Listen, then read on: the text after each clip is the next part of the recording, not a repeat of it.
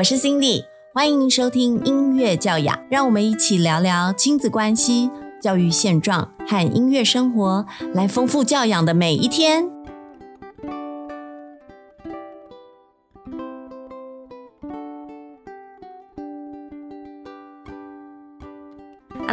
我是 Cindy。今天的音乐教养要延续上一集的实验教育大灾问的主题，我们继续跟台北市小时光实验教育机构李光菊李校长来对谈。这一集我们的主题叫做实验教育大探索，我们欢迎李光菊李校长。啊，主持人好，各位观众好。我们上一集谈到了实验教育在台湾发展的现况，还有家长怎么样去评估孩子是否适合实验教育哦。那有很多家长都有很热烈的回响。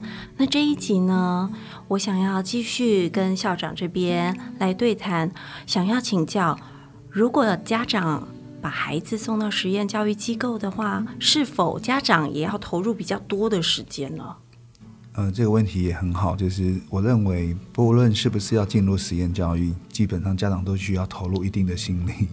那实验教育会不会投入比较多的心力？我觉得没有，没有。对你如果看从前的升学系统的体制，那家长投入的心力那才叫吓人，也蛮多的。对对对。那在实验教育，它其实比较强调的一个概念是跟孩子一起成长。我们学校有一个 slogan 叫做“同村共养”。嗯。那它概念是什么？就是。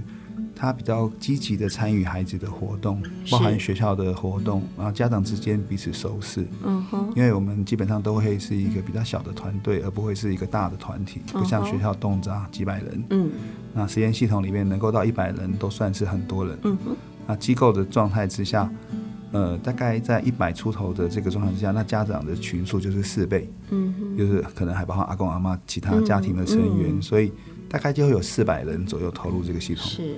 那在分组、分分龄或者混龄的这个过程里面，他们就会有自己的小团体，我们称这个叫部落的概念。是。那每个小部落就可以延伸出很多不同的活动，所以我们家长自己会来做一些课的这种开启者。或者是促成者，他们在假期会自己揪课，像我们现在就在假期嘛，嗯，所以有家长这呃是登山，比如说他们才刚从合欢山登回来，也有家长在做一些运动的课程，或者是一些其他的亲子教养的形态的课程，是。对这个部分就是家长的投入，那听起来好像功效应该要有，对不对？我想好像。形态上比较不一样耶，功效比较是有一个家长会是，然后家长会就很多活动，对，那可是大家平日各忙各的，是，可能只有亲师座谈或者是亲子的一些才会进到学校里面去。那我们的家长基本上会有比比较多的一个机会，在不同的假期时间做这些营队。可是我们学校也会开一种课程叫父母课，嗯，父母的成长课程，对对对对对，我们就会像呃。礼拜天我才刚跟我们的六年级的家长做一个一个亲子教教养的对谈，这样子，对对对，这种东西我们就会是希望它是一个常态存在的一种类型，这样。好，但我想我从您刚才的回应中啊，我可以跟家长想要提出的问题中间做一个磨合。我觉得，如果在实验机构的家长应该要投入比较多平日的时间陪孩子吗？不同的实验类型。需要家长投入的状态不一样，嗯，对，所以有一些实验系统，它可能只有两天的课程，嗯，然后剩下的其他时间就是家长去主课，哦，那这个时候家长的角色就更更重一点。那如果你是呃第二种类型叫团体共学，是，那很多家长都会有自己的想法跟意见，那当然这个是一个促成的机会，是，但他通常也是拆伙的机会，OK，就是意见会比较多就，对对对对对，好。那这样子的状况的话，会不会比较不适合双薪家庭呢？就是爸爸妈妈都忙碌于工作的这一种家庭。如果是我刚才讲的那种类型，确实，他他可能呃要牺牲掉他的工作的那个呃，所以可能爸爸妈妈一方可能要专心的陪孩子成长。正常来说，如果你是办理个别自学，那基本上有一方的工作可能要比较弹性，是的，才比较适合。可是如果你都是公务员、双薪家庭，这件事情就很困难了，就很困难。所以通常就会有一个人需要，比如说留职停薪，或者是是可能就辞掉工作了。那这个这个可能性是非常高的。是。那所以有一些状态，但是我们当然希望大家不要把实验的机构看成是以前那种安亲班，然后是一个代工的概念，嗯，这样就不一样。对，这样就比较麻烦了。那那嗯，家长有一些主体性在这个系统里面发生，这样对孩子是比较好的。一定是比较好的，对，只是现在社会的形态就是双亲家庭真的比较辛苦。以我看到现在年轻的家长，他们现在面临到的。状况就是也希望进入实验教育这个体系，但是又不知道该怎么安排自己的工作时间跟陪同孩子的时间。对，所以因育而生的，例如说公办民营的学校，嗯，或者是像我们变成这样的机构，机构的概概念上面有比较高的学校的一个理念的执行的那个可能，嗯，所以家长的那个参与的时数也许就可以不要这么高。OK，对，但以我们的系统来说，其实。家长有一些活动，他们还想高度参与。比如说，有时候我们有一些礼山课，嗯哼，那家长就会，哎，我也可以去一起去爬山，他们就愿意请个假，然后，哎，也许只要一天，那这样对他工作影响就降低很多。嗯，对对对，可能课程的安排其实也很吸引家长。呃，对他们有时候觉得蛮好玩的，例如我们。呃，五月份要去蓝屿壮游，嗯那个六六七年级的孩子，那有家长就说，我们也可以组一个观察团一起去嘛，他们就家长的壮壮游团，对对对，他甚至可以希望我们一起设计一些家长可以进行的课程。OK，对对。那请问一下，在什么时间点呢，来决定孩子要进入实验教育这个系统是比较合适的呢？可能不是因为去了体制内的学校教育不适应之后才转的这种状况，而是一开始可能比。如说幼儿园毕业之后要进入小学这个阶段，这个时候是一个好的时间点吗？还是您觉得 anytime 都是一个好的时间点来去尝试接受实验教育呢？呃，我当然觉得 anytime 是一个很好的一个一个时机点，但是就操作的，比如说我们机构的概念，就操作的角色来看的话，呃，他越小进来，我们越容易带出我们要的那个样貌，这样对，但是。呃，家长有时候在做这个选择的时候很困难。呃，我们学校曾经有小朋友三岁，哦，就开始观察我们，嗯，然后甚至他每年都来报道那个说明会，嗯，那我们跟他说，哎，不用那么急，我们到时候会有。然后他很怕名额没有了，嗯嗯，因为我们收的学生数不多，嗯，所以他们就会担心，嗯。那比如说这个阶段，我就一直在做家长的面谈，嗯嗯嗯，对，就一直大概到三月底，是。才有机会面谈完毕，因为。名额可能只有呃不到二十人，嗯，对。可是来报名的家长数，我们那时候来报名的家长数快要两百人，嗯，对，所以有点可怕。那三四岁就来是是有点早，可是相对来说，他就会，我们都跟家长提醒说，哎，那你刚好会看我们的趋势，嗯，然后是不是？始终如一的用这种方式办学嗯，这样就是一个蛮好的观察点。这样子，我觉得这样反而对他们来讲是好的。那嗯进入学校再出来，有时候是一个两难，因为毕竟公校的学费是比较低廉的，所以所以他进入公校的时候，他可以先看孩子适应与否。是，而且公校有时候，因为我自己是公校老师出身的，所以公校有些老师其实也很有教育理想，只不过他的那个考试对他来说是一个框架。嗯，对对对，所以他就会有一些影响。嗯，不然的话，其实有些功效真的也会遇到很不错的老师。嗯，对对对，所以这个东西我认为 anytime 但是以我们机构的系统来说，如果你国中才出来，嗯，我们可以跟孩子相处的时间相对短很多，嗯嗯，尤其是像我们现在可能像八年级的孩子，我们就可能不会收了，嗯，因为我们能够跟他相处的时间就更短了，嗯，对对对，然后所以这个部分我们就会请家长要审慎的考虑。哦，所以现在小时光的教育机构是收到我们多大我们到到国中都有，OK，对对对。那如果家长想要了解关于实验教育这一块的资讯呢？那个李校长有没有建议有哪一些管道？就是平常可能就是在大众媒体啊，可能上网搜寻，还有没有什么？您觉得哎，可以哪里可以搜寻到比较比较完整的资料？那样，这是一个网络社群的时代，所以所以网络社群当然是一个很好的一个机会。然后呃，比较好的处置方式有两个。两个概念，一个是先从媒体报章的报道去了解一个系统，嗯，第二个是每个学校基本上都会办入学的说明会，嗯，所以去参加入学说明会是一个必要。嗯，对我们学校来说，没有参加入学说明会的家长，我们通常在后端的访谈，他们会被排在比较后端。OK，对，有有参加过的会优先。对，因为因为对对对，不然就会很惨，就因为你你还要再把理念重新讲一次，因为我们这个过程是一个很重要的肯认的过程，你要去呃相信这个机构愿意把你孩子带好，你要去理解他，嗯，然后再来就是可能需要办理试读，嗯，然后我们需要有就是一定要透过试读这个机制，你才能进到学校里面来，OK，对对，然后再来第三个东西就是。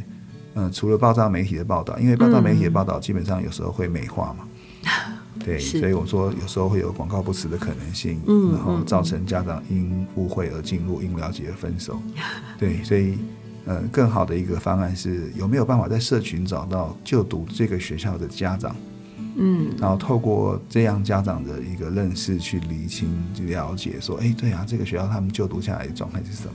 嗯，对，那这样是更有保障。是对，然后最后一点就是想想看自己为什么要选择实验教育。嗯，对，你要回到那个初衷，然后有些孩子的父母就会说：“哎，我其实只希望他快乐的长大。”可是最后你都开始教他说：“哎，他数学要不要多一点？他国语要不要多一点？”嗯或者是他可能将来要面对竞争力，这是可能家长会开始产生的疑虑的。对对，我我们大部分的妈妈或者是爸爸妈妈比较严重，就是孩子生下来之后，哦，我希望他健康长大就好。嗯。可是随着他年龄越来越大，你开始加给他的东西就越来越多，期望越来越多。对，所以到底是你要还是孩子想要这件事情，也是我们在这过程里需要理清的。嗯，对所以家长其实也要一些成长课程。对，很重要。OK，那想要请教校长，就是如果在实验教育这个体制里面长大学习的孩子，之后如果回归体制教育内，是可能的吗？对啊，这很有趣哈。嗯，呃，我自己追踪了六届的学生，呃，我们学生里面现在已经有人在念研究所，或者是在就业了。是，那你去问他们说这一段的历程。最值得的是什么？嗯嗯嗯，他们会告诉你说，对他们走上了一条很不一样的路。嗯，然后在这条路上面，他们有机会看见自己，然后长出自己的那个样貌。嗯，我们常常说，实验学校的这样的历程很像，其实我认为功效其实也是哈，就是我们可能每一个人都是不同的一种葡萄酒。嗯，你在打开那个橡木塞的时候，软木塞的时候，你就会发现。哇，它有不同的香气。嗯它在透过不同的这样的一个酿造的过程里面，它会有它的风格。嗯。所以，其实如果你去看实验教育的话，它其实就是一次排开的，但是不同酿造的这个酒，功效酿造的实验学校酿造，其实他们都应该有不同的风味。嗯嗯。但是本来功效是希望酿造成同一种风味的酒。嗯嗯嗯。它变成同一个酒厂。那我们会很。独特的，希望他们有自己独特的香气，嗯用不同的时间的酿造，不同的素材，甚至不同年份的葡萄酒，让它长出不一样的类型。对，我的比喻是用这个概念的。是，确实，我们没有一个人是一样的，每个人都是独一无二的。对对。所以回到了体制内，是适应上面，您有观察到适应上面没有太大的问题。呃，我们我们这样说，对，因为刚才那个问题我没有把它讲完的原因在于，我们的孩子会不会回到社会？嗯，所以他总有一天要回到社会，然后成为那瓶葡萄酒。嗯，可是在这个过程里面，我从 A 酿造厂到 B 酿造厂的时候，其实会有一个历程。嗯，那。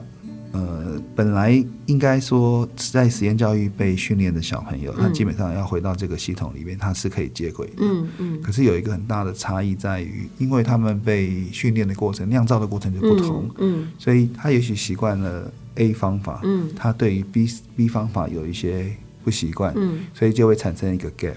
嗯。那如果他的适应能力良好的孩子，这个 gap 他会过度，嗯，然后他就继续。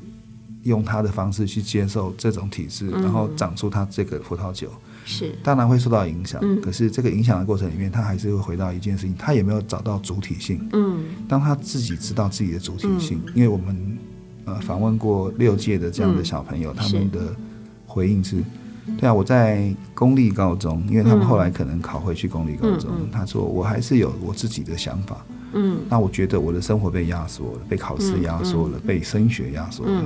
对，可是他会知道那只有三年。嗯，比如说他是国国中回去，呃，高中回去，嗯，那只有三年。嗯，如果是国中回去，他就会经历六年。是，当然六年有可能把他的本来的人格养成转化，嗯，有可能的哈。所以这是大部分实验教育的家长不希望中断。嗯，所以像方和十中，台北市的方和实验中学，他们现在变得完中。就是完实中完全实验中学，他们现在到高中，今年开始招生。嗯，对，那他为什么要这样做？因为家长会说，我希望这个酿造的过程可以一贯，然后他到他的整个人格养成，就是这个酒的基调就被决定了，他就可以在后面打开的时候，他就会长出他那个芬芳。OK，所以他会有一个这样的样貌。那有没有适应很不好的？还是有的，但是比例我们自己带出来的学生比例没有这么高。嗯，对我们带出来的学生有一个特点，就是他也许已经还没有办法确认自己要什么。嗯，但他通常很清楚的告诉你我不要什么。嗯，那这件事也很好，因为至少他开始学习选择。因为我们从小在那个历程里面有一个机会让他们选择，比如说修课这件事情，选修课这件事情。他们会透过选修来决定我要 A 课，我不要 B 课。嗯，那这样的一种选择权会让他自己知道，说我自己可以掌握自己的人生，所以我才会说我们那个 slogan 叫做成为自己生命的设计师。嗯，对，你想决定你自己酿成自己那罐葡萄酒的样貌是什么，那个风味是什么，你可以在这边被决定。那如果这样子的状态，比如说他去到大学，嗯，我们现在学生也有人因为特殊选材选上了成大，嗯。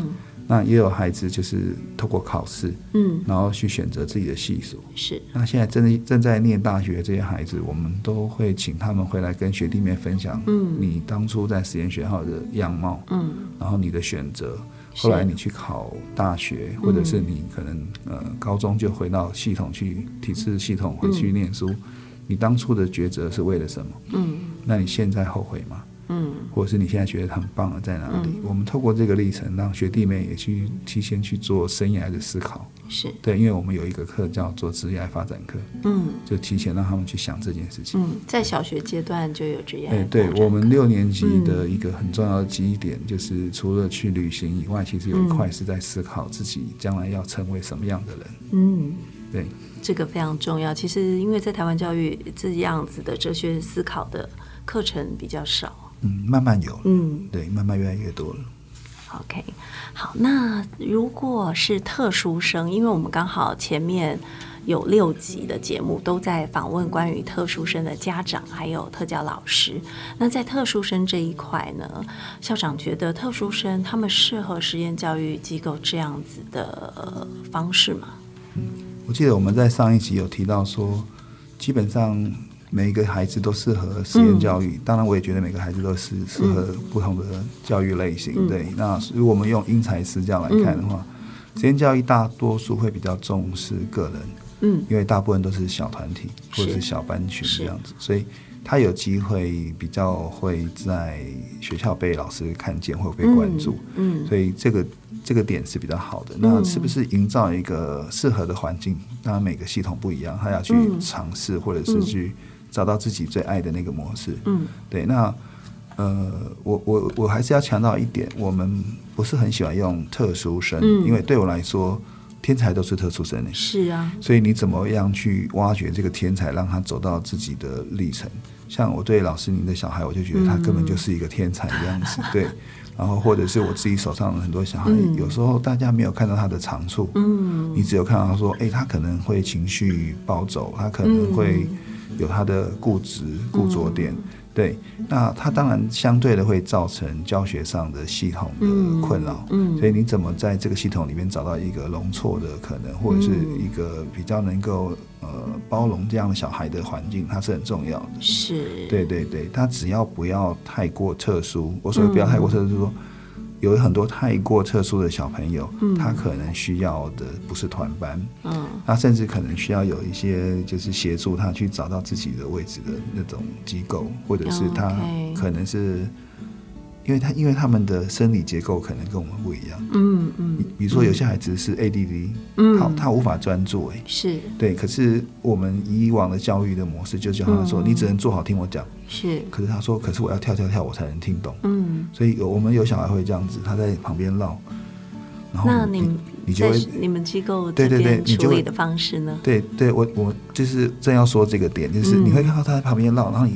有些老师会误解说：“哎，你都没有在听我上课哈。”那有时候他确实分心。嗯。但是有时候你问他问题的时候，其实他们很专心的。对，他说：“其实我都有听，对因为我是听觉型。”嗯。那他就听到，而且他还回答你。嗯。然后像有我遇到过有，比如说自闭的孩子，嗯，他根本不看你啊，嗯，因为他无法看你。是。他看你的方式是透过旁边的镜子，然后从镜子看到你嘴巴在动，然后他耳朵听你的声音，然后。他就把你的东西记下来，嗯，而且他有他的天才，嗯，对，所以像这样的状态，你你是不是理解这个孩子？嗯，所以老师要去学习如何认识或理解小孩，这件事情很重要，对，不管是体制内还是体制外，都是。这是真的，对，所以遇到什么老师也是。对，所以特殊的孩子，如果你愿意帮他开这条这条路，开这个窗，他其实是有机会的。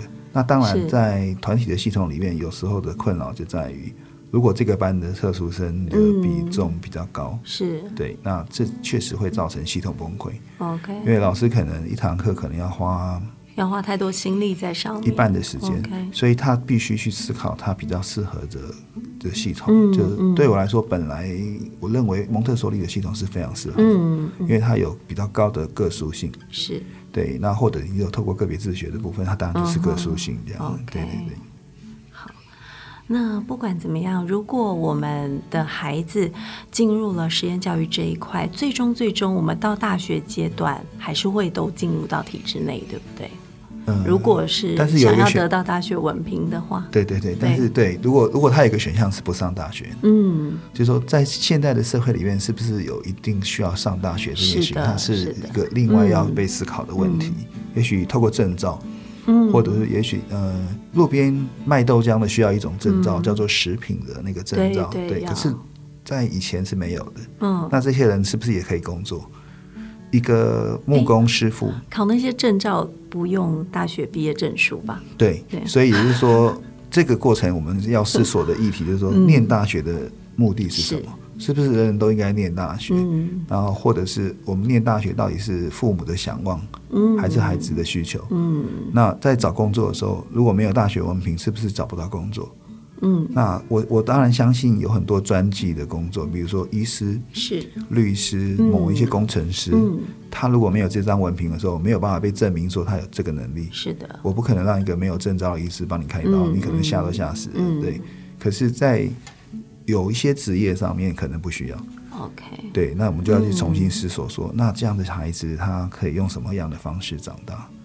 嗯，好，我们谢谢李光举李校长在这一集节目里面跟我们分享到关于实验教育里面，家长可以更了解这些系统，然后以及可以怎么样为孩子做选择。接下来下一集的内容，我们会一起再聊到实验教育下面看到孩子们的改变。这一集我们就进行到这边，谢谢大家，谢谢。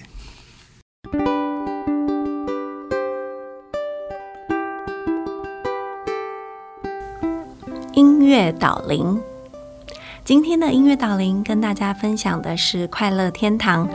现在听到的《快乐天堂》版本呢，是我用乌克丽丽演奏的版本。《快乐天堂》是一九八六年滚石唱片为了台北市圆山动物园搬迁，他集合旗下所有的歌手一起录唱，以动物关怀跟环境保护为主轴的歌。